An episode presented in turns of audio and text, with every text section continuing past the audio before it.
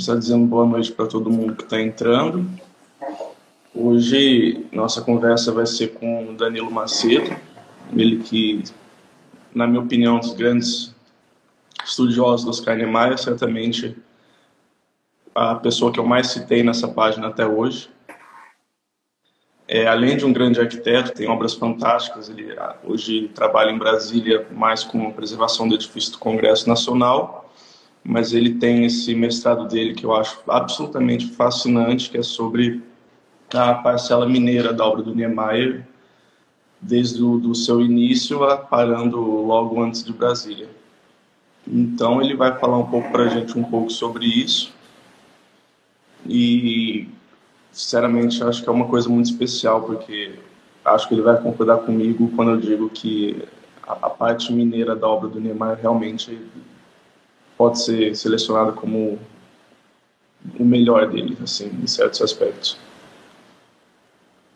Por favor, Danilo pode se apresentar e dizer um pouco sobre você, sua pesquisa, como você iniciou ela, e aí a gente pode ver alguns comentários sobre alguns projetos, porque ele conseguiu fazer com que a gente possa ver algumas imagens agora aqui também. Boa noite, Rolando. Boa noite a quem está assistindo. Um prazer, uma honra estar aqui participando com você dessa live. Oportunidade da gente falar em arquitetura nesses tempos aí tão difíceis, né? É...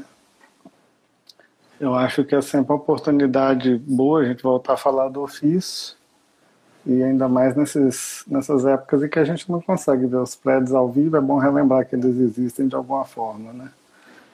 É, fazendo essa pequena apresentação, bom, eu sou brasiliense de nascimento, né? Eu nasci em Brasília, eu morei em Brasília, de, eu nasci em 74, eu morei em Brasília até 1989. Em 91 eu mudei para Belo Horizonte, eu cursei arquitetura na Escola de Arquitetura da FMG.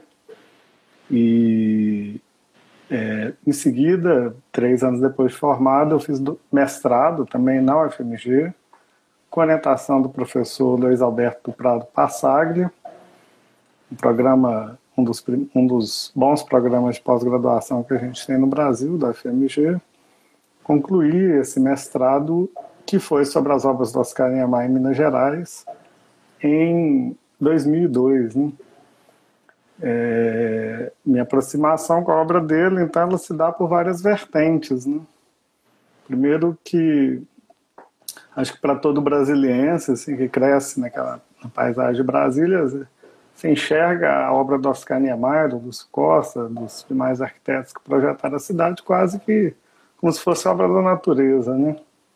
Eles já estavam ali antes de você é. e aquilo é, um, é parte da paisagem. Então, como tudo aquilo que é próprio da natureza, a gente, como, como seres humanos, a gente se sente desafiado a conquistar, né? Então, quando você, quando eu comecei a estudar arquitetura, a gente, eu comecei a querer entender melhor aquilo que antes para mim era natural, a aula do Oscar Niemeyer, né? É, chegou um momento em que é, mais ou menos no meio do meu curso, em 95 aproximadamente, Oscar Niemeyer foi a Minas mostrar a. Ele foi a Ouro Preto, passando por Belo Horizonte, né? todo mundo sabe que ele não gostava de viajar de avião, só viajava de carro, então quando ele fazia as viagens, ele ia fazendo na escala, né? escalas. Ele passou por Belo Horizonte, é, deu uma palestra lá na universidade, e depois outra no Teatro Municipal de Ouro Preto, apresentando a reforma, um projeto de reforma que ele havia feito para o Grande Hotel de Ouro Preto, que foram uma das primeiras obras dele.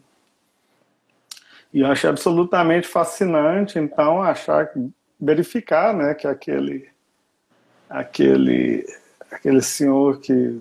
aquela entidade né, que parecia quase que tinha uma característica divina, vamos dizer assim, era de um outro tipo de deidade, né? uma deidade é, como dos antigos, né? aquela deidade igual dos deuses gregos, que vem à Terra e conversa com você e disputa os projetos com você também, né? que é coisa que ele fez até, até, ele, até ele vir a falecer, né? então, com todas as qualidades e defeitos dos seres humanos, né? É um Deus antropomórfico. Eu fiquei absolutamente fascinado, né, com o carisma, a força da personalidade dele. E na época eu fazia iniciação científica na FMG por meio de um programa muito bom que havia lá, que era chamava PET, Programa Especial de Treinamento que você faz uma bolsa de pesquisa em grupo, né? E nós nos dedicamos, então, eu, uma colega que se chamava Renata Filipeto, a levantar a arquitetura moderna de alguns arquitetos modernos mineiros que a gente admirava, com cuja obra a gente convivia. Eram Eduardo Mendes Guimarães Filho, que fez o Mineirão, fez a reitoria da FMG, fez a refinaria Gabriel Paz, Rafael Ardi Filho, pai do Vejeco, avô de Mariana Ardi, de Joana Ardi, que são super arquitetos, todos eles foram super arquitetos. O Beveco, infelizmente, faleceu. O Luiz Pinto Coelho, que havia feito, inclusive, obras que hoje se decor, né, de um outro tipo de moderno.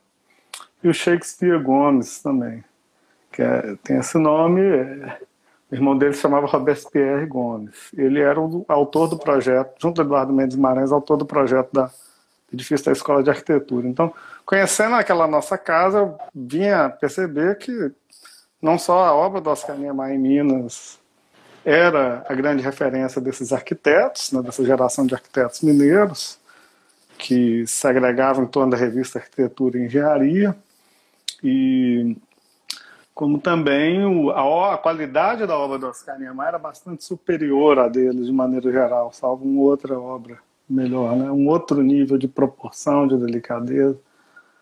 Então, quando eu cheguei a trabalhar com o escritório alguns anos, é, de 97 a 2000, quando eu, após a minha formatura, e cheio de problemas aí, mais uma vez, né, do dia a dia, assim, como você desenvolve um projeto para que ele tenha uma boa qualidade construtiva, plástica também. E mais uma vez eu fiquei curioso por aprender com o Oscar arquiteto, Oscar humano, né? o Oscar que havia em algum momento da vida se deparado com os mesmos problemas com que eu me deparava. Né? Como é que você resolve um revestimento na fachada, paginação, a esquadria, a vedação, a cobertura, a impermeabilização, a integração com o paisagismo, né? todos esses pequenos detalhes construtivos. Na época, o Kenneth Frampton tinha lançado um livro sobre a poética da tectônica, então esse termo estava bastante em voga. Não sei se ainda está. Mas eu sempre tive essa abordagem mais construtiva. E a partir dela, querendo aprender com a arquitetura do Oscar arquiteto e não do Oscar divindade etérea, né, mas sim da divindade do, do aquele ser humano que poderia compartilhar um, uma boa experiência comigo, eu me propus a estudar a obra dele sob esse ponto de vista, né? É uma inclusive. De desenvolvimento. Eu lembro que quando já, já havia lido muita coisa sobre o trabalho dele, acho que eu devo ter me deparado com o seu texto quando eu já lia sobre Niemeyer por uns cinco anos, assim. Deve fazer uns oito anos, então. Uhum. E foi um, um, quase uma revelação para mim, porque era um, um, nível de proximidade com, com os edifícios estudados que, que eu não conhecia até então, porque realmente você, você divide o trabalho nessa, com esses elementos, né? acabamentos e, e tudo isso muito embasado no, no contexto de entendimento da, da, evolução do trabalho dele nesse período. Então, achei interessante você dizer que isso surge pela, pela sua atuação naquele período que você trabalhou com o projeto, já quase nos anos 2000. É, exatamente. Bom, aí eu fiz essa, essa pesquisa, né? Foi um mestrado. É, concluí em 2002 e havia sido a dedicação tão intensa que eu, na verdade, tinha parado o escritório, estava completamente sem trabalho, né? O país estava bastante em crise, né? Vim de duas, duas gestões da FHC ali, construção civil lá embaixo, dólar lá em cima. Não tanto quanto hoje, mas. E eu me vi na contingência de ter que voltar à prática, né? Eu era professor e tal. Resolvi então voltar para minha terra natal, fazer concurso público de arquitetura, concurso público de, para ser servidor público. E calhou, quis o destino que tivesse um concurso exatamente para ser arquiteto na Câmara dos Deputados, a cargo de cuidar da manutenção, da conservação, das ampliações do Palácio do Congresso Nacional. Eu tive a felicidade, né, por ter tido uma boa educação, é, de conseguir passar nesse concurso. É, hoje e ingressei na Câmara dos Deputados em 2004. É, descobri que havia um corpo muito bom de arquitetos lá. Outros que entraram comigo e outros que entraram depois, todos sem exceção, são muito bons arquitetos. É, e principalmente os mais velhos tinham um histórico de colaboração, até pessoal, com, com Niemeyer e os membros do escritório dele, que ampliou ainda mais a, a visão que eu tinha né, da obra do Oscar, ou seja, é, eles, eles, o escritório da Câmara ele era um escritório, era quase que um. É, é, ele funcionava bastante ligado ao escritório do Oscar Niemeyer, na medida em que eles não lidavam com a obra dele como preservação. Né? Eles davam a obra dele como algo a ser tratado pelo Oscar Niemeyer. Então, sempre que havia algum, alguma grande obra a ser feita, se chamava Oscar Niemeyer, que evidentemente, como a gente já sabe, né, não lidava com a obra com viés de preservação. Ele fazia um projeto do Oscar Niemeyer contemporâneo dentro da obra antiga, né? E, como a gente já percebia, né, ou seja, isso era 2004, Oscar ia completar 100 anos em 2007, né, num, ele não haveria de durar para sempre, né? embora fosse essa divindade, é, o, a imortalidade dele se dava no plano das obras, né? mas não da pessoa. Então a gente sentiu a necessidade de fazer essa, essa preservação de maneira sistemática, de definir uma política de preservação do Palácio do Congresso como patrimônio edificado né, na Câmara, e é, como eu, embora eu tivesse contato com a história da obra do Oscar Niemeyer, não tivesse.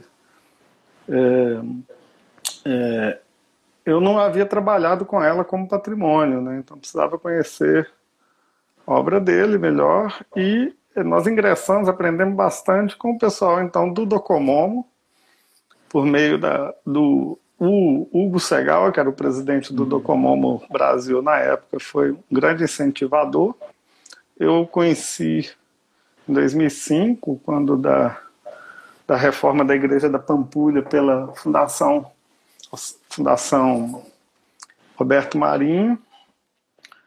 É, houve um seminário lá e veio o William Curtis, o Hugo Segal, conheci também na época o, o Carlos Eduardo Comas e o, o, o Glauco Campelo, que eu reputo como um dos grandes arquitetos brasileiros ainda vivo. E conheci essa turma e o Hugo chamou para participar do Docomomo com um métier onde se discutia conservação e preservação da arquitetura moderna.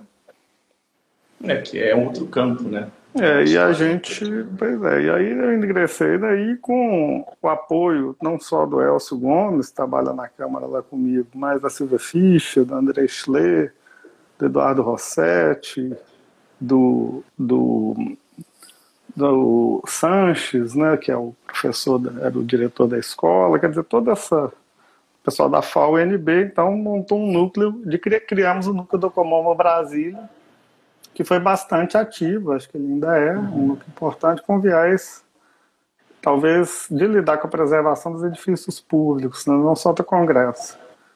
E, bom, nossa primeira. É, nessa toada da, da conservação a gente vem trabalhando até hoje é um percurso aí de mais de 15 anos, né?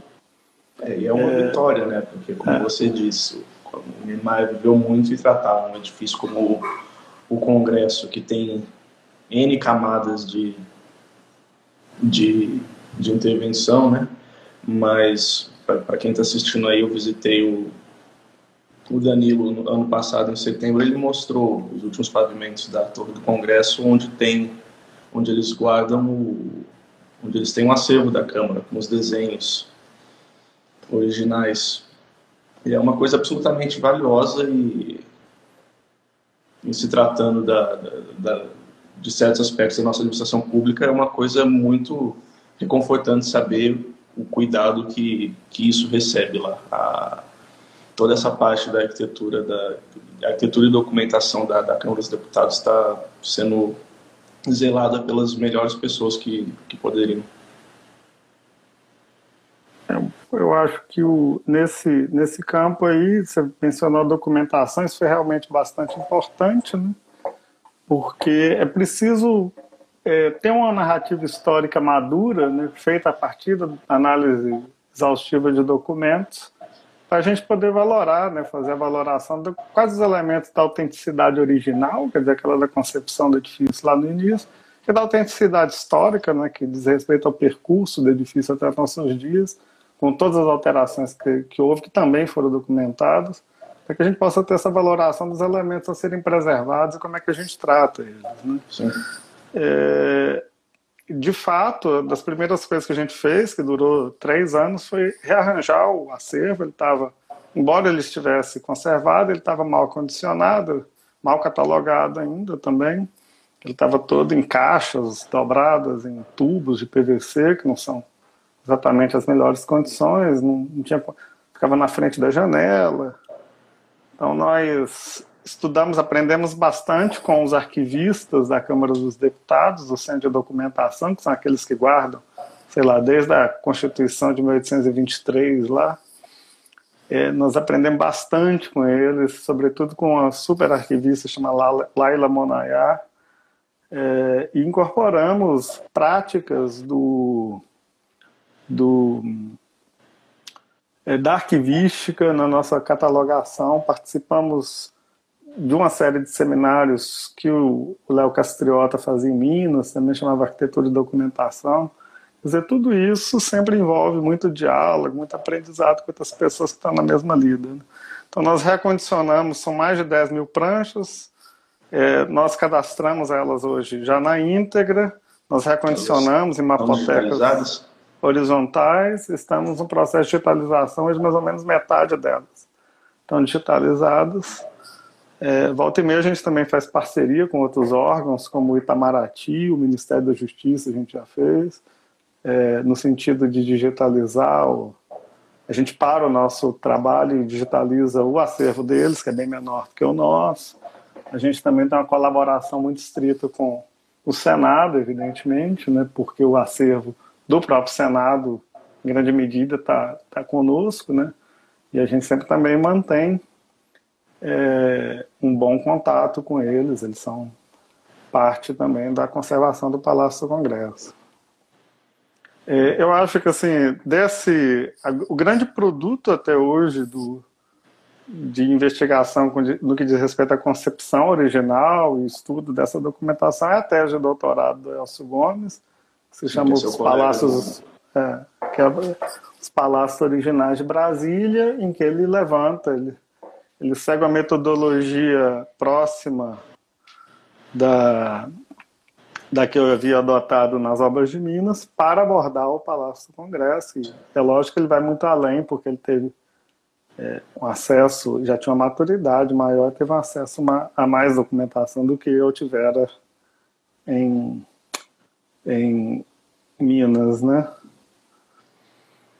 Não, sim, o trabalho, o trabalho do Elcio junto com o seu são absolutamente espetaculares. Assim, é, ele, ele coloca num novo patamar de, como eu disse, de minúcia mesmo, em relação à proximidade que se tem com, com os projetos. O... Agora, voltando um pouco para.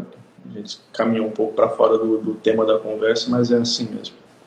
É, voltando a gente pode Gerais, fazer uma outra conversa sobre o Palácio do Congresso, né? O, sobre Minas Gerais, agora voltando, já que você, você é brasiliense, enfim, eu queria que você falasse um pouco, porque apesar de ser célebre essa história da aproximação do Neymar com, com Juscelino, é, fica um pouco claro, um pouco incerto, assim, para quem não lê muito de perto, como que houve essa conexão entre o Neymar e o jovem e esse também promissor prefeito JK, que acabou virando um, um mecenas dele, né? E o papel que o JK faz tem dentro do desenvolvimento do, do trabalho do Neymar. É, o, essa obra, já, acho que para não ficar tanto só minha cara aqui, talvez eu já coloque aqui. Aí, tá aí o livro, né, que foi a a capa do livro aí, que foi a, a dissertação, até a dissertação de mestrado concluída em 2002, foi isso aí, ele foi publicado pela Câmara dos Deputados em 2008, está disponível, basta procurar esse título da matéria Invenção no, no, no, na biblioteca digital da Câmara dos Deputados, está o PDF dele na íntegra lá, né? É, o Juscelino, né, ele, de fato, assim, ele fazia parte.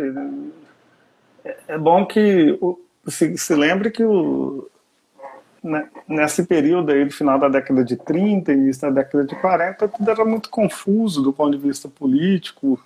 Prefeitos, governadores, às vezes eram indicados, eram biônicos, né, porque a gente estava no Estado Novo, né? E um governador é, de Minas era o Benedito Valadares, né, que tinha algum tipo de proximidade com o, o Juscelino Kubitschek, né. É, o Niemeyer, ele, ele, ele chegou a trabalhar como desenhista do Lúcio Costa, que por sua vez trabalhava no IFAM, e o Lúcio Costa é, nas primeiras obras de, é, que o IFAM fez é, em permuta com a prefeitura de Ouro Preto, já em 1938, 37, 38, começou a estudar isso, eles é, o Lúcio Costa tinha uma visão muito própria da arquitetura e, para não dizer que ele estava sobrepondo o projeto dele aos outros, ele usava o Oscar Niemeyer de, de escada né, para implementar a visão dele. Então, isso é o é o Hotel de Ouro Preto, onde o Lúcio Costa é, descartou né, um, um, hotel da feição neo, neocolonial que o Carlos Leão, era da equipe deles, também tinha feito, acho que a pedido de Rodrigo Melo Franco, que era um conservador, evidente. É, e eles haviam feito, eu não me lembro agora se era Renato Sueiro, acho que não é, havia um outro estudo para usar um dos casarões ali da Rua São José, com a Rua Direita ali, é, como hotel também, mas acabou prevalecendo a proposta do Lúcio Costa barra Oscar Niemeyer, que é fazer um bloco né, né, naquela ladeira da Rua das Flores, né? inicialmente estudado com a laje plana impermeabilizada, com gramado em cima, e depois executado já com telha é, cap canal, né? E que e assim é um ele é bastante controverso até hoje, né? Porque ele funda não só o a interven é um elemento fundador da intervenção do IFAM em Ouro Preto, e ao mesmo tempo é considerado por muitos até hoje um elemento estoante por sua volumetria é, na no, no, eu não acho, mas muita gente acha, no, no tecido urbano. Né? É, eu acho que ele encaixa bem se houvesse sido um volume neoclássico, neocolonial, igual outros que tem por lá. O próprio colégio atrás dele é bem grande. Não teria sido tão é, diferente em termos de impacto. Eu acho que a especialidade, a integração com paisagens do Boulé Marx, ela é bastante feliz, no sentido de dar um recuo, transformar aqueles arrimos em algo quase que natural da paisagem. Né? Então ele começa por ali e é evidente que indo para para Ouro Preto, né, para fazer o hotel, houve algum contato com o Benedito Valadares, com o Juscelino, que passou a ser prefeito em 1940. Então, durante o. É, e já o, Juscelino tinha, parece que nas mãos, já um concurso feito para um, um cassino lá na Serra do Curral, dizem que seria alguma coisa em estilo historicista. Não conheço esse projeto, sou super curioso. Flávio Cassalade que me contou essa história, que ele já circulou aí nas altas rodas do poder mineiro, nas alterosas. E o, a gente. E o, o, Lúcio, o Juscelino queria fazer esse bairro de luxo na beira da, da barragem que estava sendo construída, né? E, que é a Pampulha. E optou por pedir para o Niemeyer fazer. Niemeyer teria feito à noite, de um dia para o outro, um estudo preliminar. O Selim gostou, fazer o cassino na beira da lagoa. Né? E aí vieram as outras obras. E, e foi o início da colaboração então do, do, do Niemeyer com o Juscelino, como Juscelino como prefeito, né? Juscelino como prefeito que seria na primeira metade da década de 40. É, depois ele se afastou brevemente da política, depois foi deputado estadual, perdão, deputado federal, e você vê claramente que das 20 obras que eu estudei nesse período, sei lá, 10 são no Juscelino prefeito, e depois Juscelino governador na primeira metade da década de 50, de 50 a 55, são as outras 10. Assim, é extremamente ligado ao papel do Juscelino como mecenas e o Niemeyer o arquiteto do rei, né? Sim. Então, é, é, eu acho que assim, é importante também, por outro lado, contextualizar a obra do Oscar Niemeyer. Não sei qual é a familiaridade que o público, as pessoas que assistem aqui têm com a obra dele. É, assim, a obra do Oscar Niemeyer é considerada por ele mesmo, né, como algumas fases, né?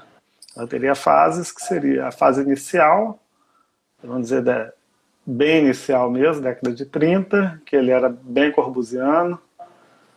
É, a fase da Pampulha, ele fala, segundo ele, da Pampulha até Brasília, a obra dele continua a mesma. A gente vê depois que não, tem sutilezas aí, tem mudanças, né? As obras de Brasília, né? E depois as obras dele do pós-Brasília, né? Seria. Eu ainda, lógico que tudo isso seria uma divisão é, é, bem a grosso modo, né? O, a ruptura principal seria realmente as obras de Brasília é, se porque antes ele fazia realmente um outro tipo de arquitetura, né? arquitetura mais colorida, mais imbricada, é, em que ele tratava curvas de raio menor, escala menor, muitos revestimentos, né? que é o que caracterizou de certa maneira o que se conhecia como se passou a conhecer como Brazilian Style, né? o estilo brasileiro. Eu falo em inglês porque é um nome que ficou famoso a partir da exposição no MoM em 1943, né? ou seja, é, muita cor, muitas texturas, uso de elementos históricos que remetessem a esse passado colonial do uso brasileiro como uma, uma herança autêntica brasileira na visão deles, né, para legitimar o que seria uma arquitetura moderna legitimamente brasileira, né, verdadeiramente brasileira. É, uma integração com a paisagem, onde não houvesse paisagem, com um paisagismo exuberante ali do Bulemar, é, o uso de elementos de proteção solar, é, Cobogó, Brissoleio, sempre também na frente dos panos de vidro moderno, quer dizer, quase que havia um léxico aí bem claro que é presente inclusive nas obras de Brasília, presente uhum. até hoje. Então essa, essa arquitetura com essas características, né, que é é por isso que me interessou fazer esse recorte temporal, assim, porque ela dizia respeito a um momento bem determinado da obra do Oscar Niemeyer, que é esse desenvolvimento inicial que, na minha visão, era pouco investigado, é... porque é evidente que a obra de Brasília dele é... teve uma projeção tão grande, né?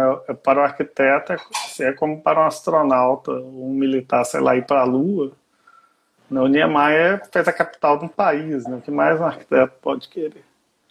Ele foi para a Lua já, então assim, a gente até brinca que depois de ir para a Lua, ele voltou aqui. Como é que ele poderia continuar trabalhando no Brasil depois de fazer Brasília, né? Por isso que ele começou a trabalhar no exterior também. Então, assim, é, e é evidente que esse brilho dessa obra dele de Brasília da década de 60, ele de certa maneira para o público de hoje, né, ou tá, pelo menos para o público da década de 90, havia obscurecido a importância e o caráter da obra original do Oscar Niemeyer como algo típico dele também, que ele havia contribuído ativamente para desenvolver e que havia influenciado muita gente, inclusive aqueles arquitetos que haviam investigado lá atrás. Né? O Bruno aqui falou para comentar sobre a descoberta do arquiteto Nonato Veloso em Diamantina. Sim, o Nonato Veloso, é, o que aconteceu em Diamantina foi que eu botei o, essa escola de odontologia, né? Isso foi uma coisa curiosa, que eu achei que eu havia ido ao Arquivo Noronha Santos, do IFAM, no Rio de Janeiro, é, porque havia muitas. É, o estrutural da Igreja da Pampulha estava lá, se eu não me engano, é, uma cópia do anteprojeto da arquitetura do hotel estava lá também. É, e a minha surpresa também estava o estudo da escola, da Faculdade de Odontologia é, de Diamantina, que é uma escola importante, né? É, é bom lembrar que o Juscelino é de Diamantina e o Juscelino era médico também, né? É, que um Niemeyer fez na, na, época que o Juscelino era governador.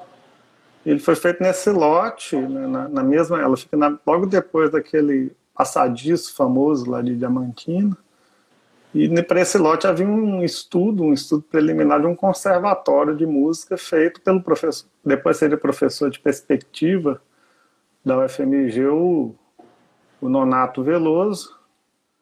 É, havia um estudo, um anteprojeto dele para esse conservatório e tem um, é bem interessante porque tem uns riscos a lápis bem fortes assim por cima do estudo do Nonato definir um auditório, um pátio interno, etc. Só que virando o auditório e mudando a forma dele, e depois uma cópia heliográfica da Escola de Odontologia, não assinada, mas que é o traço do Oscar. Né? Então a gente é levado a pensar de que é, ela não é autoria comprovada, mas é bem provável que seja uma obra do Niemeyer, encomendada pelo Juscelino, já que na época ele tinha feito a Diamantina o Hotel Tijuco, né, que é aí pertinho, na esquina de baixo, o, o, a escola Júlia Kubitschek, na Rua do Jogo da Bola, mais para frente, e também a Praça de Esportes, né, que é aquele clube é, que ele faz aí na frente, né, ou seja, é, isso havia um contexto. Esportes, né? Pode, pode falar. Eu posso, enquanto você fala, eu posso até achar a imagem aqui e botar para o pessoal. A, Praça de Esportes, eu sempre cito ela por conta, pelo menos, da, da, da qualidade do projeto que tem e do estado atual dela. O problema é que eu já fui muito atrás dessa, da, das questões da Praça de Esportes junto à Prefeitura de Diamantina, até com lei de acesso à informação, não obtive sucesso, porque até onde eu sei, já existe projeto de restauro dela projeto já foi executado, o projeto já foi elaborado, mas não, com, com redirecionamento de, das verbas que estavam destinadas ao Parque Cidades Históricas, ele acabou não executado, mas eu queria ter acesso a esse projeto para ver o, o que, que, eles pretendem para aquilo, mas parece que é, foi uma coisa muito competente. Só que ao mesmo tempo ver aquilo do jeito que está é complicado. Então eu não sei como andam os trâmites aí do, do IEFA, que a princípio parecia que ia tombar a nível estadual a praça. É, é, a gente chama praça de esportes porque era o nome já do, do clube, né, que é um clube público, havia sido feito pelo Getúlio, teria sido inclusive inaugurado pelo Getúlio Vargas alguma, na década anterior, né, tá aí a, uma, a imagem da praça de esportes. Eles até chegaram a limpar aquela parte de baixo dela que estava fechada com alvenaria. O Bruno perguntou quem que é o autor do projeto. É uma empresa que chama Miguelin. Pelo jeito ela já é de, pelo jeito é de Belo Horizonte. Ela trabalha com projetos culturais, mas também não consegui contato com eles. Uhum. Aí a praça de esportes, né? Quer dizer, ela, ela em construção. Então, acho até curioso a gente mostrar, que é bom que abrir um pouquinho a planta, você já vem pelos desenhos da planta, né, que é, a, a, obra do Oscar Niemeyer na década de 50 ela já era bastante mais misiana e menos corbusiana, mesmo ela mantendo essa relação de escala, de revestimentos, etc. Né? É o que eu chamei no livro, na tese, na dissertação de é, diversidade e pureza, né? ou seja, ele ainda mantinha aquela diversidade de materiais, de escalas, curvas, etc mas ele já lidava com uma certa pureza formal bastante próxima da obra de Brasília. Né? É, o que você diz, inclusive, no, nesse projeto da, da escola, que a gente vê essa. continua com essa exuberância estrutural do, do, dos, dos, elementos inclinados, mas que a tônica do projeto é dada pelo volume, né? Isso foi é. você que escreveu. Mas é um ponto muito interessante também, né? Porque eu, eu não sei se você tem essa impressão, mas esse, esse, esse final da primeira metade da década de 50 do Niemeyer, que ele faz Em 54, o Colégio Estadual Central faz a Cavanelas, faz inaugura o Ibirapuera, né, que a gente já vê no anteprojeto, no projeto, essa transição, é que o Niemeyer ainda com essa com esse compromisso com a diversidade, mas a caminho da pureza que é completamente destilada em Brasília naquela elegância cívico-administrativa, produziu um parte muito boa da obra dele. Eu falo isso sempre em relação não a Ibirapuera necessariamente porque sendo obra grande e obra construída com muita pressa, mas no caso do estadual central é é uma coisa muito especial. É, eu acho que quanto mais para o final da década de, de 50, né, mais ele se aproxima dessa síntese que é bastante mais interessante mesmo. Eu, particularmente, gosto muito. É, e você vê que, assim, mesmo em Brasília, né, tá o estadual central, a composição de volumes, ele faz questão até de no livro do Istamo Papadak, né, uhum. livro canônico, os dois livros canônicos aí dele, dessa época, são dois livros editados pela Reynolds, americana, né, que ele, ele não bota nem no lote, né, como se o, o pré, os pré estivessem implantados no nada, né, numa, uhum. numa, numa, numa planície igual Brasília. Né, quer dizer, é, eu acho curioso porque, de certa maneira, as obras dos palácios de Brasília elas também elas são um outro lado dessa moeda, mas elas ainda são bastante próximas disso. O Palácio da Alvorada ele é muito é, rico em termos de investimento, de texturas, de escalas ainda. O Brasília Palace Hotel também era, principalmente, quer dizer, as duas obras fundamentais projetadas ali em 1956, se eu não me engano. Né, é, elas que... tiveram uma execução um pouco melhor. É, era o Rabelo que fez. É, teve, né? mais, então, teve mais tempo, inclusive, não estava e, e, e, é bastante rica em termos de materiais. Às vezes o Palácio do Congresso ele tem uma paleta de materiais ainda mais ampla. Assim. É, ele só ele vai para o brutalismo, né? ou seja, para essa redução ao mínimo do mínimo da estrutura, como ele dizia, quando a estrutura estava pronta, a arquitetura já estava lá. Ele vai para esse ponto, é, eu acredito que no momento exatamente logo depois né, da construção, da inauguração de Brasília, assim, é quando ele uhum. projeta o Itamaraty, quando ele trabalha com a pré-fabricação, né, que foi o objeto do estudo do Juliano, que vocês já conversaram há duas semanas, né, é, ou seja, e aí sim ele vai esse mínimo né, ao, ao, ao brutalismo, né, que essa é a essência do brutalismo, né, do, de reduzir a arquitetura aquele mínimo necessário para se constituir o, invólucro. Né? Então, acho que nessas obras originais, iniciais de Brasília, que elas são anteriores à inauguração, acho que elas são, elas são antípodas desse, dessa obra da, década, da primeira metade da década de 50, porque elas, na verdade, são obras da segunda metade da década de 50.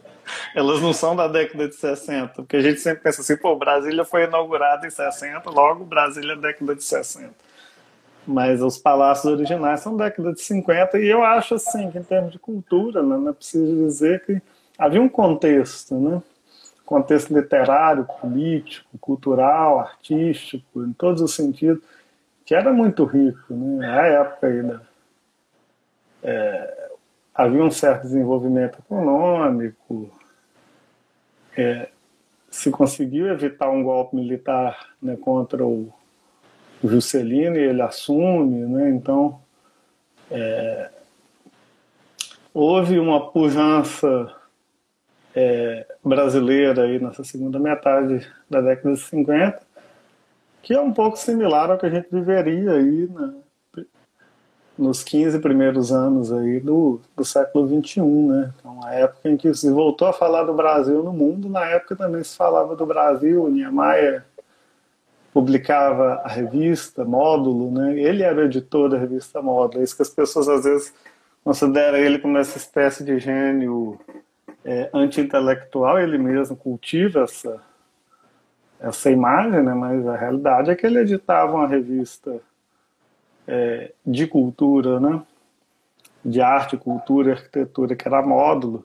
Havia um diálogo dele com o grupo de São Paulo da Lina Bobardi, que editava a revista Habitat, né, a célebre polêmica dele com o Max Bill, que todo mundo já falou bastante, eu também não fui exceção. É... Começou a se fazer as bienais de arte de São Paulo, né?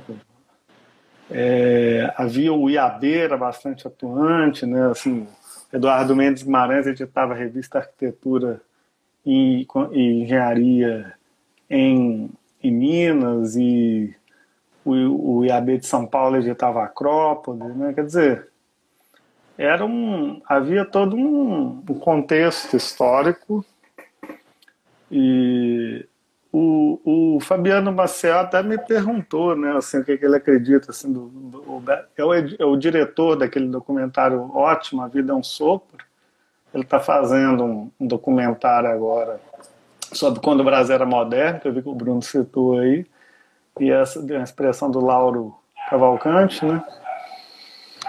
E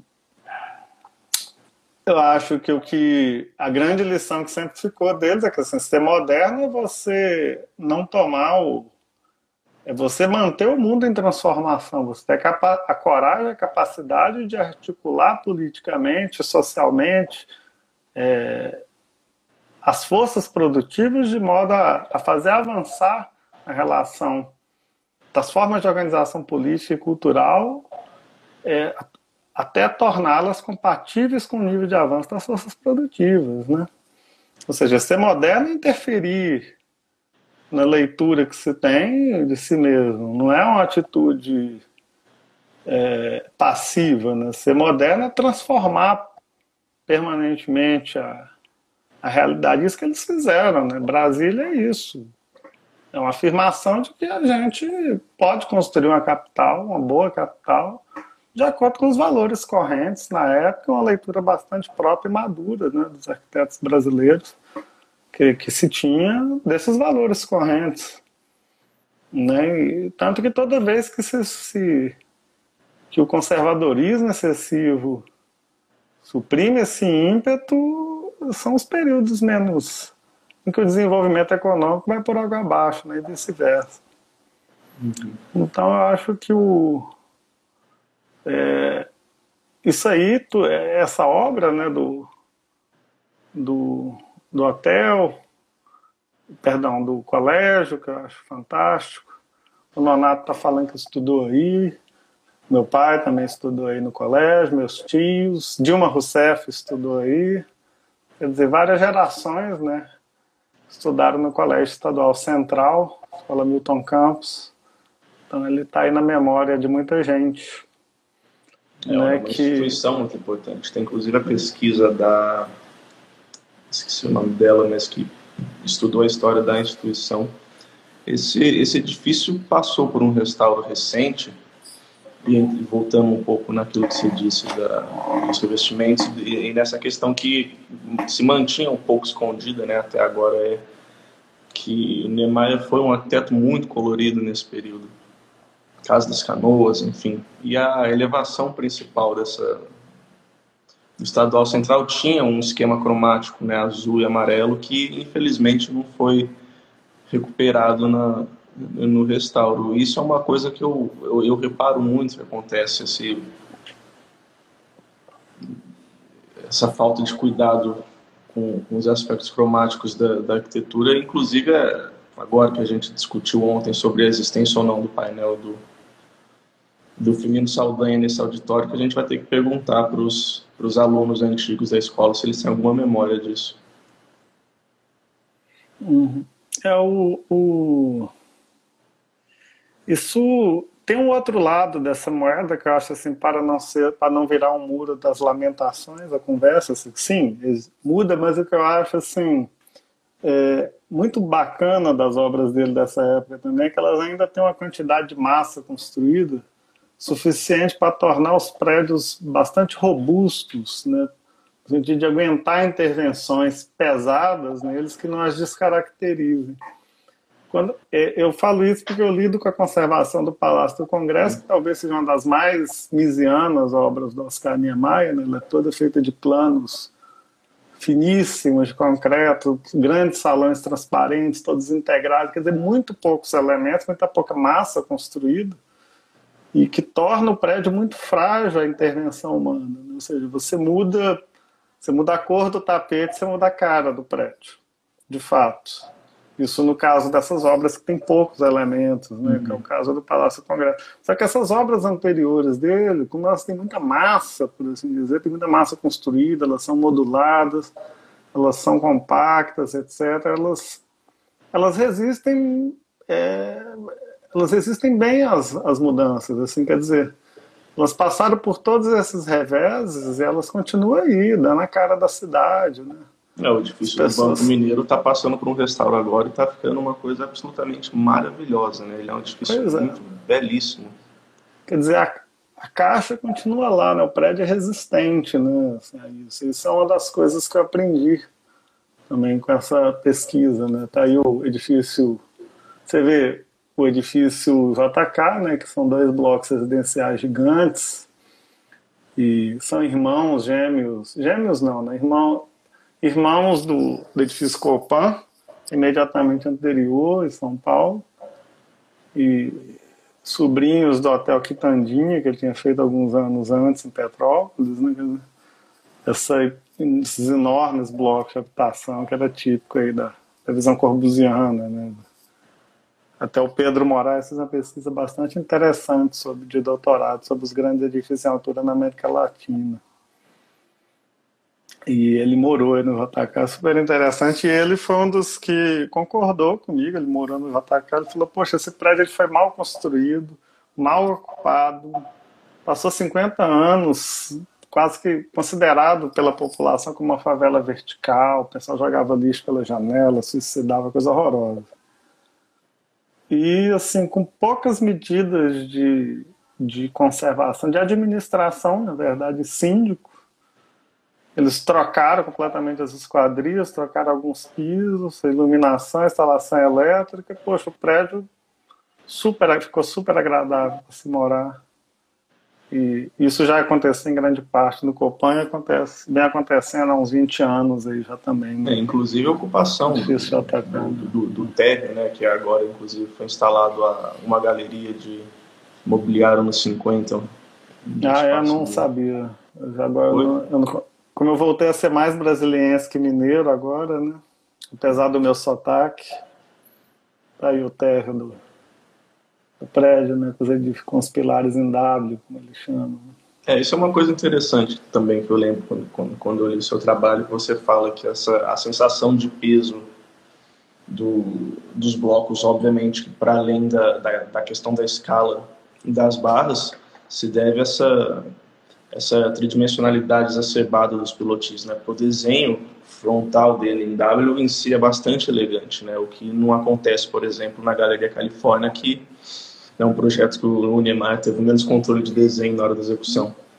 Uhum. Eu vejo isso acontecendo também um pouco no, no próprio auditório do, do Colégio Estadual Central, porque embora não, eu, eu, eu, pelo menos nunca tenha visto um desenho de, de elevação do conjunto, você nota nas fotos da maquete que o desenho do, do auditório tinha uma qualidade bem serena, assim, que acho que durante a execução, pela necessidade de, de geometria adequada ao cálculo, ele acabou ficando uma coisa um pouco mais expressiva, né, com umas curvas e contracurvas assim que dão uma, uma, uma, uma força nele que talvez inicialmente o Neymar não tivesse pretendido. E isso é inclusive mencionado não a razão disso, mas essa predominância da imagem do auditório frente ao bloco de sala de aula, que é absolutamente, que é belíssimo e elegante, foi, foi citado na, naquele trabalho da, da Stiliane Filippo, que ela, que ela publica em inglês, sobre o trabalho do Niemeyer. Uhum. É, o, ele isso tem até uma anedota engraçada que quando eu tive com o Niemeyer eu perguntei para ele sobre exatamente sobre isso, né? Porque esse calculista que que aparece aí é, é um nome, se eu não me engano, húngaro. Eu perguntei para ele quem era esse senhor, né? Então ele olhou assim, rapaz, eu sou muito antigo, já não lembro quem era. Falei, pô, ele era muito simpático, o Oscar, quando ele queria, né? Quando ele não queria, ele era duro também. Mas comigo ele sempre foi bastante simpático também.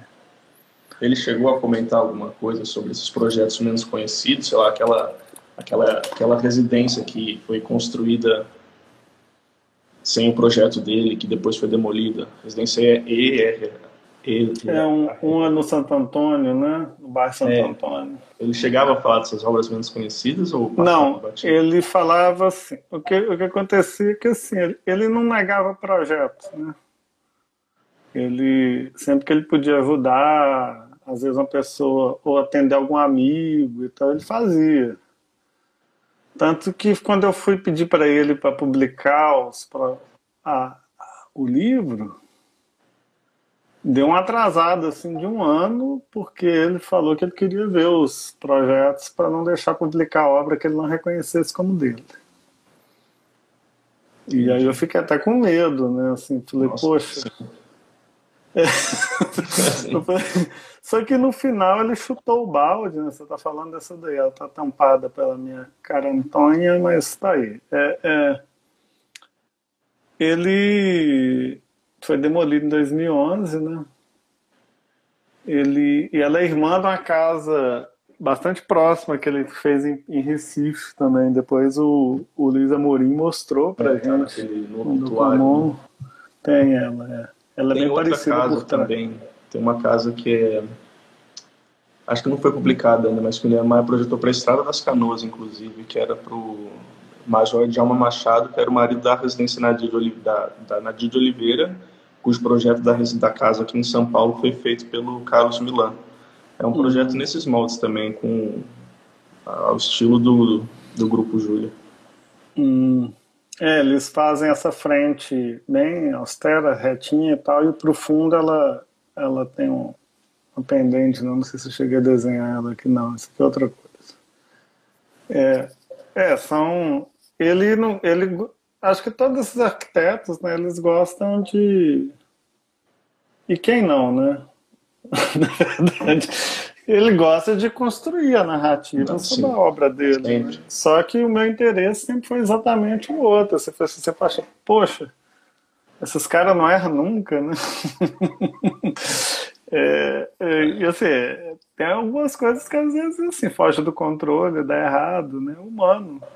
Né? A arquitetura Agora... é assim, a arquitetura é coisa coletiva, né? Tem que, ah, não adianta a gente achar que vai controlar 100%. Né? A Helena Pinheiro perguntou sobre o Palácio das Mangabeiras, que você já falou disso, eu já te enchi o saco 20 vezes sobre isso, já conversei com o Bruno sobre isso.